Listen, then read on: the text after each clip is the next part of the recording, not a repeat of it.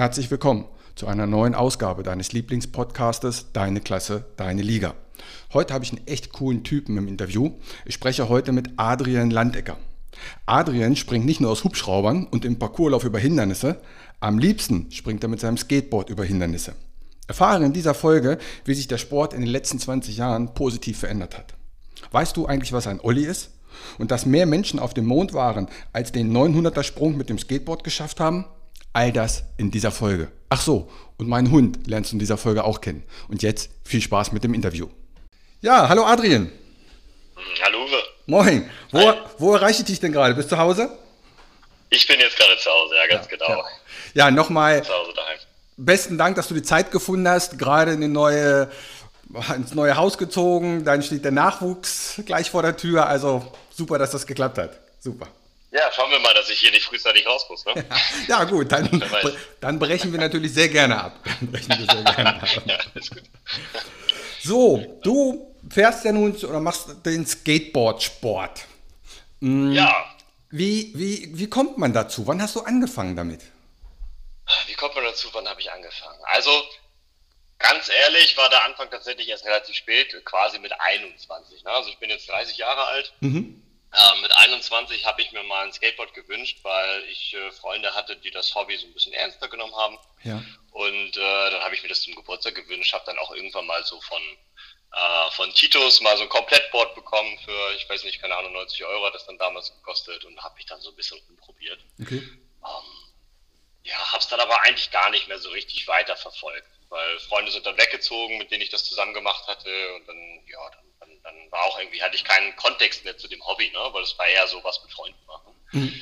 Und jetzt mit so 27, 27,5 habe ich irgendwie wieder Lust gekriegt, da anzugreifen, weil das nochmal wieder so ein Sport war, der mich einfach gereizt hat, weil ich nie so richtig gut war und ich hatte Lust, das quasi dann in dem Alter, wenn man das so sagen mag, ne, 27, mhm. einfach nochmal so richtig anzugreifen und da halt anzufangen. Ja. Okay. Genau. Bevor wir beim Sport weitermachen, lass uns mal zurückspulen. Bist du ein norddeutsches Kind? Bist du in Glückstadt oder wo bist du geboren? Genau, ich bin äh, also nicht in Glückstadt geboren, aber ja, ein norddeutsches Kind, äh, quasi 25 Jahre, äh, nee, ich hatte Quatsch, 29 Jahre immer in Glückstadt gelebt, mhm. ähm, in Elmshorn geboren, ja. Ah, okay. Genau. Ja, wenn man aus Glückstadt kommt, dann sagt das ja schon alles, ne? Ja, so ist es. Ne? Bisher auch ohne Beruf davon gekommen. Und du hast deinen Bachelor an der Hochschule für Ökonomie und Management gemacht? Ganz genau, also an der FOM, ne? Fachhochschule für Ökonomie okay. und Management, ganz genau. Wolltest du das schon immer werden? Nee, ähm, ja, also ich weiß nicht, soll ich ein bisschen was vom Lebenslauf vielleicht erzählen? Ja, also, mach mal, mach mal. Ähm, ich hatte, hatte quasi dann meine Fachhochschulreife gemacht, das heißt, ich war äh, ähm, auf dem Detlefsen Gymnasium in Glückstadt und bin aber nach der 12. Klasse damit abgegangen. Das heißt, wir hatten ja damals noch G9, also 13 Jahre eigentlich. Mhm. Ähm, hab die 12. aber abgeschlossen und wollte dann erstmal zur Bundeswehr und bin Fallschirmjäger gewesen. Ja, oh. Zwei Jahre beziehungsweise 20 Monate waren das. Mhm und habe da auch dann meine 16 Sprünge gemacht und äh, mein, mein, mein Silbersprungabzeichen und Co. Ähm, bin aus Hubschraubern und sonstigen gesprungen und war da halt irgendwie immer so auf dem Keckenweg quasi unterwegs. Mhm. Und äh, habe dann aber gedacht, ja, weiß nicht, eine Ausbildung wäre vielleicht doch gar nicht so schlecht und habe dann äh, Industriemechaniker gelernt im Kernkraftwerk in Burgdorf. Okay. Äh, hab dann eigentlich auch so gedacht, ja, jetzt musst du auch noch studieren, machst natürlich den klassischen Maschinenbauweg, weil äh, ich bin ja Industriemechaniker, da muss man ja auch Maschinenbau studieren. Hab dann aber überlegt, nee, vielleicht wirst du doch Feuerwehrmann. und äh, dann ist aber ein Kumpel um die Ecke gekommen, der ein Unternehmen gegründet hat und äh, mich gefragt hat, ob ich nicht bei Ihnen quasi als vierter Mitarbeiter anfangen würde, weil er braucht jemanden, dem er vertrauen kann und äh, möchte da gerne ein bisschen was aufbauen. Mhm. Und so bin ich dann in die IT gekommen vor sechseinhalb Jahren und habe dann einfach berufsbegleitend noch Wirtschaftsinformatik studiert. Okay. Genau. Im Hintergrund hört ihr draußen übrigens gerade meinen William, mein Golden Retriever. So, der sollte jetzt aber auch ruhig sein, der hat sich wieder beruhigt. Du sag mal, du sagst, du hast deine 16 Sprünge gemacht äh, als Fallschirmspringer oder Fallschirmjäger oder ja, Fallschirmjäger. Äh, Fallschirmjäger. Wie ist denn das, wenn man das zum ersten Mal da rausspringen muss? Ja, also du machst erst eine relativ äh, lange Ausbildung. Das heißt, du hast eigentlich fast schon zwei Wochen Trockenübung. Mhm. Ähm, wir sind in Altenstadt damals dann stationiert gewesen. Also ich war in Seedorf stationiert und für die Fallschirm, äh, Fallschirmspringer-Ausbildung ähm, musste ich dann nach Altenstadt. Das ist äh, bummelig 40 Kilometer Luftlinie von den Alpen. Mhm. Also eine ganz tolle Aussicht übrigens. Und äh, da macht man dann Trockenübungen. Denn man springt aus Türmen quasi in ein Seil. Ne? Man ist also quasi okay. hinter dem Kopf, äh, beziehungsweise so, so auf Rückenhöhe, oben an ein Seil gespannt und springt dann in so ein Gummiseil rein. Ähm, und die Herausforderung dabei ist halt, dass man nicht nach hinten gucken darf. Das heißt, man darf sich nicht vergewissern, ob man denn wirklich angebunden ist und muss quasi, ohne seine Sicherung selbst dehnen zu können, ins Blaue springen, in Anführungszeichen. Das ja. ist dann so ungefähr, ich weiß nicht, so 21 Meter hoch, glaube ich, war der Turm. Ich kann es dir nicht genau sagen, da mhm. bin ich nicht drauf fest. Und das ist ein ganz mulmiges Gefühl. Okay. Du siehst ja kein Netz, da ist er nicht. Ne? Also du, du bist hinten, hinterm Rücken, wie gesagt, dann befestigt und musst halt ins Leere springen. Respekt. Und äh, geben auch äh, die manchen Leute auf, ne? weil man hat dann Druck von hinten, der, Fall, der, der, der Feldwebel sagt dann jetzt springen mhm. und du hast dann äh, drei Chancen, wenn du bei der dritten Chance quasi dann nicht gesprungen bist oder beim dritten Aufruf, dann darfst du wieder nach Hause fahren. Ne? Dann war es das für dich. Da hast du auch keine, keine Chance quasi nochmal wieder anzutreten. Das war dann auf Lebenszeit Irre. dein Weg als Fallschirmjäger. Voll spannend. Genau. Aber dann ging dein, Beruf, ja. dein beruflicher Weg bislang ja auch so ein bisschen Slalom, sage ich mal, ne? in verschiedene Bereiche rein. Komplett. Ja, hm? komplett. Ja, genau. Also hätte man mich früher gefragt, äh, wäre ich glaube ich auch nie auf die Idee gekommen, dass ich dann irgendwann äh, größtenteils im Homeoffice oder bei, bei Kunden als Unternehmensberater vor Ort sein werde. Mhm. Äh, wahrscheinlich hätte ich eher gesagt, ja, Feuerwehrmann oder sonstiges. Aber ja. Ja, cool. Ist doch, ist doch spannend, wenn, wenn immer mal was Neues passiert. Ja, genau. Mhm. So, dann lass uns mal zum Skaten kommen. Nun hatten so die Skateboardfahrer hatten ja, glaube ich, in den 70er, 80er nicht unbedingt den besten Ruf, was sich jetzt durch Olympia wahrscheinlich ein bisschen verbessert hat. Auf jeden Fall, ja genau. Also eigentlich kann man ja sogar sagen, das kam aus den 50er, 60er, glaube ich, so das, Skate okay. das Skateboardfahren. Aber damals waren die noch so, die hatten hinten noch so eine komplett gerade Kante ne, und so, eine, so, so, ein dickes Holz und vorne eher sogar ein bisschen spitzer und dann ist man da auch eher drauf, drauf rumgesprungen. Also ja. auf dem Holz selber hat irgendwie seine, seine Rollen festgehalten. Das war ein ganz anderer Sport damals eigentlich. Mhm. Ja, genau. Wo du sagst, also in meiner Kindheit, also ich bin ja ein 67er Baujahr, da haben wir uns Skateboards selber gebaut und zwar haben wir von den Rollschuhen die Dinge abgebaut und wirklich unterm Brett genagelt. Und dann hatten ja, wir ein Skateboard. So fing das an. Ja. ja. Ja, cool. Und jetzt hatten wir ja erstmalig, glaube ich, Tokio 2021, dass es richtig olympisch war, ne? Genau, genau. Das war sozusagen die, die Premiere des äh, Skateboard-Sports äh, innerhalb von zwei Disziplinen in der Olympia. Ne? Also einmal Park und einmal Street. Magst du uns da mal den Unterschied ja. sagen? Was ist Park und was ist Street? Ja, genau. Also Street ist eigentlich mehr, dass die viel über Rails springen ne? und die haben halt von den, von den Disziplinen her andere Zeiten und, und Runs. Das heißt, äh, bei, bei, beim Street Run hat man in der Regel Best of One, ne? das heißt, dass man äh, äh fünf verschiedene Trick-Runs machen kann und der, der, die beste Punktzahl davon, die zählt dann noch. Und mhm. Jury, solche Dinge zum Beispiel. Okay. Äh, und Park ist halt mehr Halfpipe, ne? die, die springen viel höher, haben viel größere Transitions, die machen eher Dinge in der Luft, ne? ja. von der Pipe oder von der Quarter dann sozusagen. Genau, Gut. aber weniger im Fahren. Nun hast du gesagt, du hast mit 27 quasi wieder angefangen ja. zu skaten. Ähm, genau. Jetzt mag ich dir da nicht zu nahe treten, aber ich glaube, die Olympiasiegerin ist 14 und 30, äh, von den 30 Besten sind 9, also von den 30 Weltbesten sind 9 unter 14 Jahre. Da bist ja schon der Opa da, ne? ja, voll und ganz. Auch bei uns auf dem Skateplatz bin ich der Opa, ja. ich bin äh, nur nicht der Opa, wenn einer meiner besagten Kumpels quasi von früher mal zu Besuch kommt. Okay. Äh, dann, die sind nämlich zwei Jahre älter. Ja. Du, du aber wo, wo, fährst du eigentlich? Wo, wo kann man denn, wo hat man so eine guten Parks?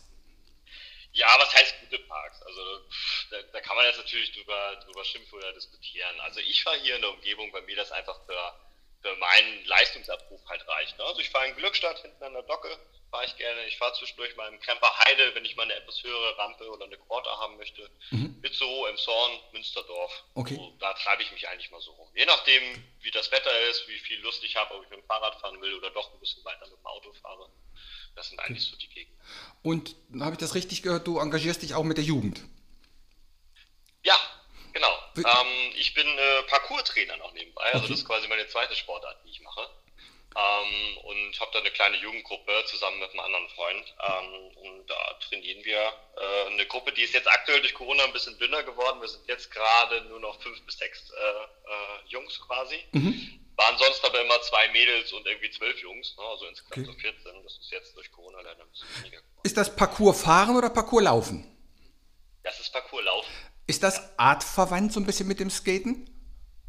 Durch die Übung, äh, durch die Rollen? verwandt in der Form, dass es äh, äh, verletzungsgefährlich ist, würde ich sagen, und vielleicht ein bisschen draufgängerisch, aber sonst sind da gar keine, okay. gar, also ist gar kein Pendant. Okay. Gibt es eigentlich Vereine, in denen man skaten kann?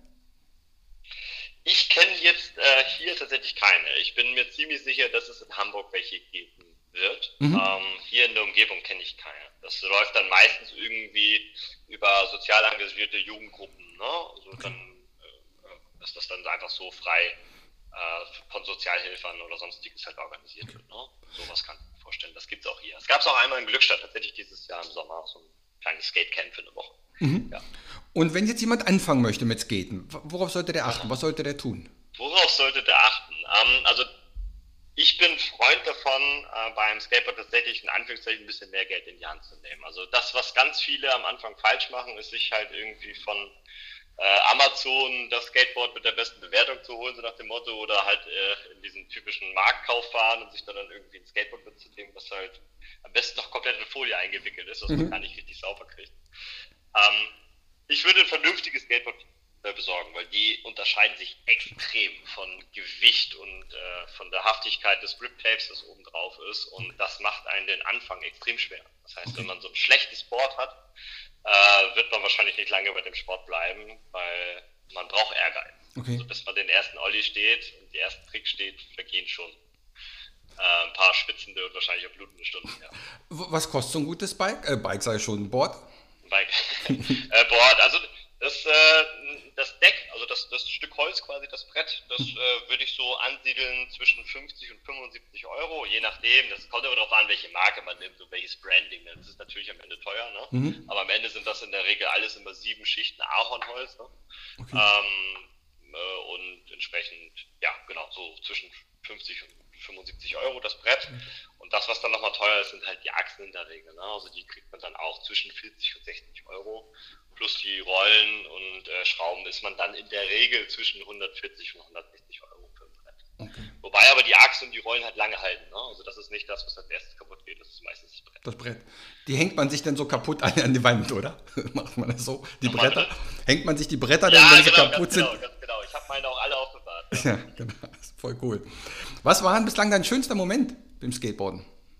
Der schönste Moment. Irgendeine ja, besondere Übung oder irgendeine... Ja, der ist noch gar nicht so lange her. Ich habe relativ lange an einem Heelflip äh, äh, gesessen. Das ist ein Trick, ähm, wo man quasi ein Ollie macht. Also ein Ollie ist äh, der Trick, wo man es schafft, durch einen Sprung von dem Skateboard quasi mitsamt des Skateboards in die Luft zu gehen. Mhm. Und der Heel Flip ist es dann, dass man mit seiner vorderen Hacke in der Luft das Board einmal antritt, sodass es eine komplette 360-Grad-Bewegung macht um die eigene Achse. Okay. Und man dann wieder drauf landet. Und äh, da saß ich tatsächlich relativ lange dran und äh, habe extrem gejubelt, als ich den dann gestanden habe. Gab es dann zumindest Zuschauer in dem Moment? Ja, meine Frau. Ah, na, kann ja nicht besser laufen. ja, die hat sich gefreut. Sehr cool. Was macht die Faszination für dich Skateboarden aus? Sind, ist es der Sportart oder sind es die, die Menschen? Was macht die Faszination aus? Also die Faszination ist bei mir der Schwierigkeitsgrad. Mhm. Ähm, weil wenn man Profis zuguckt, äh, sei es bei YouTube oder tatsächlich jetzt bei den Olympiameisterschaften, sind die extrem leichtfüßig. Und äh, der Sport sieht einfach aus, weil man, ne, von der Physik kann man sich das ja auch leicht vorstellen. Da ist halt ein Brett mit Rollen und da stelle ich mich drauf und dann rollt das. Ja.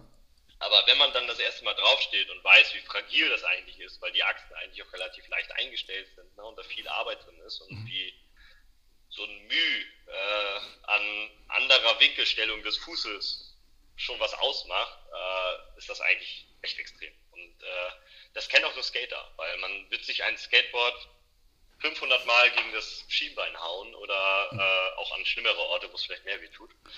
Und bis man dann wirklich mal diese ersten Fixer gestanden hat. Und okay. äh, das ist dieser Nervenkitzel dabei. Mit den Leuten dann auch auf dem Skateboardplatz zu stehen und ähm, wenn man dann Trick schafft, von dem die anderen eigentlich bei den letzten Trainingssessions äh, schon dabei zugeguckt haben, dann ist der Jubel groß auf dem ganzen Platz. Also das ist cool. total cool. Jeder Skater fühlt das halt mit. Hast, ja. du dich, hast du dich mal schwer verletzt? Was heißt schwer verletzt? Also ich hab, äh, bin tatsächlich schon mal mit dem Gesicht ordentlich auf dem, auf dem Asphalt gelandet, als mhm. ich einen äh, Boardslide gemacht habe, weil den konnte ich noch gar nicht so gut, aber habe mich dann einfach mal getraut. Das heißt, man hat so ein eine Stange quasi im, Meter, im Abstand von 40 Zentimeter irgendwie vom Asphalt, die ist dann vier Meter lang. Man versucht dann auf diese Stange zuzufahren, springt dann hoch, macht eine 90-Grad-Drehung und rutscht mit dem Board quasi über diese Stange, äh, über die Stange rüber. Okay. Und äh, das hatte ich geschafft. Mhm. Am Ende bei der Landung habe ich aber die komplette Spannung schon aus dem Körper genommen, weil ich mich so darüber so gefreut, gefreut hast, ja. endlich geschafft habe. Und dann ist mir das Board unter den Füßen weg und ich habe einfach einen Bauchklatscher gemacht, weil okay. ich gar nicht mehr konzentriert war. Und habe mir auch äh, die Schneidezähne ein bisschen angepitcht und die Lippe aufge, aufge, aufgehauen, aber Glück gehabt dabei.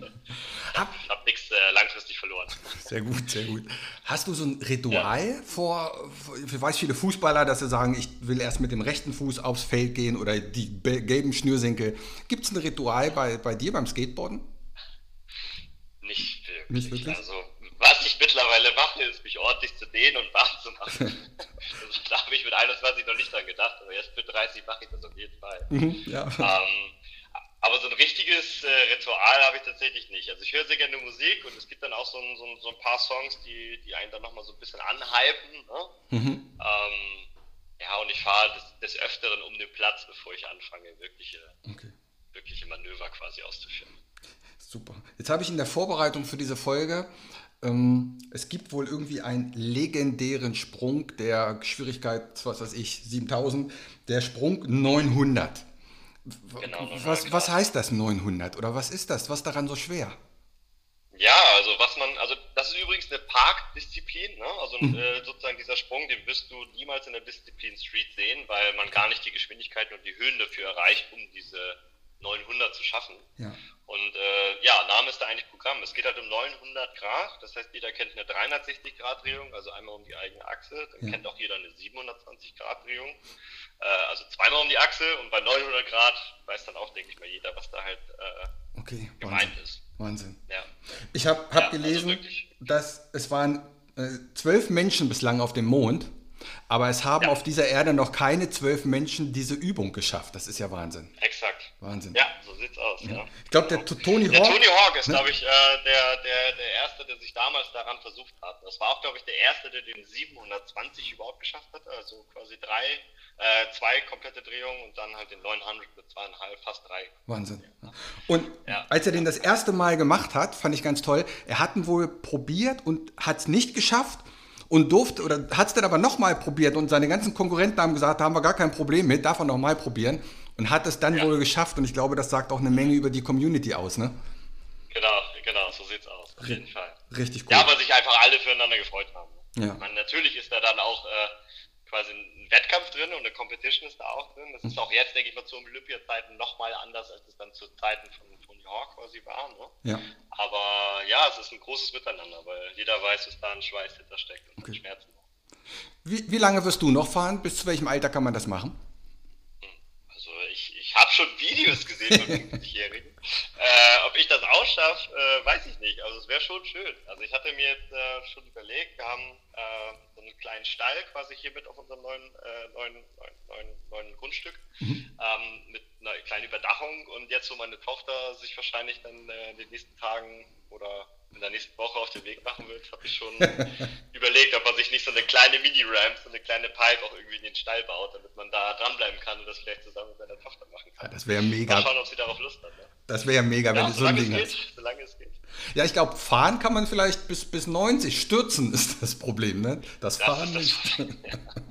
genau. Also einfach bis dahin so gut werden, dass man nicht mehr fällt. Das ist die Devise. Ja, mega. Ähm, ja. wird, das, wird diese Sportart jetzt durch Olympia wohl noch mehr an Bedeutung auch allgemein gewinnen, weil man hört ja relativ wenig, auch in der Sportschau oder so, da wird ja auch nicht drüber ja. berichtet. Was meinst du? Also gehe ich stark von aus. Gehe ich stark von aus. Es, ähm, es, gab ja jetzt schon ziemlich starken Szenenwechsel, würde ich sagen, so in den letzten 20 Jahren. Ne? Mhm. So seit 2000 würde ich so sagen, dass es halt viel Werbung gibt durch auch das Videospiel zum Beispiel damals das Tony Hawk gemacht hat, das Tony Hawk Pro Skater, was äh, äh, damals ja total angesagt war. Ja. Man hat viel Marketing, wir haben jetzt viel YouTube oder durch TikTok und äh, Snapchat und Co. Ähm, gehen viele Videos rum und der Sport sieht halt einfach auch extrem cool aus. Ne? Ja, Dann kommen natürlich noch coole Klamotten dazu und äh, ich glaube, dass da äh, jetzt noch ganz schön viel kommen wird. Ja. Okay. Machst du eigentlich noch eine andere Sportart nebenbei? Ja, Parkour Parkour. Und, und sind Skater nicht auch immer Snowboarder? Oder? Ich bin auch Snowboarder, ja, aber tatsächlich, ne, als Norddeutscher, da hat man leider ja keine Berge ja. vor der Nase. Sind ein paar äh, Kilometer. ich war nur einmal äh, auf einem Berg und da bin ich Snowboard gefahren, ja. Mhm. Ähm, aber ja, ich denke, ein Skateboarder ist auch, wenn er Ski fährt oder wenn er Ski, äh, Schneeurlaub macht, dann auf jeden Fall immer Snowboarder, ja. Also Okay. Adrian, wir kommen langsam zum Ende. Wir kommen zu den Lieblingsfragen. Hast du einen Lieblingssportler? Ein Lieblingssportler. Ja. Also ich bin selber gar nicht so jemand, der ganz viel Sport jetzt verfolgt, also wie jetzt äh, Fußball oder sonstiges. Bei Mhm. der Olympia und bei den Competitions jetzt beim Skateboard, da war ich natürlich total heiß. Ähm, und als ich da auch gesehen habe, dass auch ein Europäer äh, tatsächlich mit äh, von der Partie war, habe ich den auch weiter so ein bisschen verfolgt und würde deswegen sagen, der Aurélien Giraud Mhm. aus Lyon, dass das aktuell so mein Lieblingssportler ist. Äh, sehr guter Skateboardfahrer Mhm. Und kann als Europäer mit den Amerikanern mithalten. Das ist äh, aktuell, weil es einfach ein amerikanisch geprägter Sport ist. Okay. Das ist gar nicht so, so oft der Fall. Wo, wo guckst du, wenn du, wenn du was sehen willst über Skateboard? Guckst du es bei YouTube oder Eurosport oder wo, wo läuft mal was? Nee, sehr, sehr, viel bei YouTube. Ju- YouTube, ne? Sonst hatte ich halt in der Mediathek jetzt geguckt zum Olympiasport. Ne? Mhm. Ähm, ganz meine ZDF, ZDF-Mediathek, aber sonst YouTube, ja. YouTube, ne? Okay. Hast du einen Lieblingspodcast oder kannst du uns einen Podcast empfehlen? Ich habe tatsächlich erst einen so richtig gehört und äh, wo ich wirklich mir mehrere Folgen äh, in Folge angehört habe und das ist tatsächlich fest und flauschig, ne, von Sven Ja. Böhmermann, äh, von, von, von Böhmermann. Böhmermann, ja. Äh, Schulz. Ja, genau. Gemischtes Hack könnte Ja. ich noch empfehlen, der geht so auch in die Richtung, finde ich. Ja, habe ich schon oft gehört, habe ich Mhm. schon oft von gehört. Ja. Und der schönste Ort, an dem du je warst? Das war auf Mauritius, tatsächlich zu den Flitterwochen. Ah. Da möchte ich auch gerne wieder hin.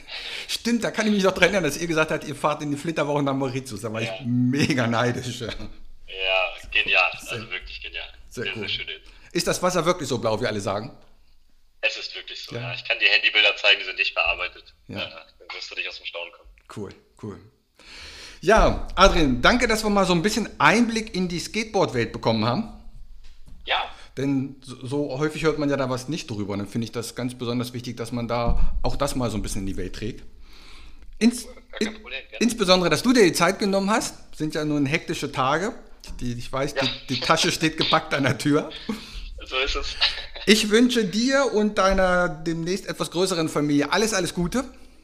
Herzlichen Dank. Und ja, schön, dass du da warst. Und euch da draußen, Klasse. Vielen, vielen lieben Dank für die Einladung, Uwe. ja, sehr gerne. Euch da draußen wünsche ich eine schöne Woche. Macht's gut, bis nächste Mal. Ciao.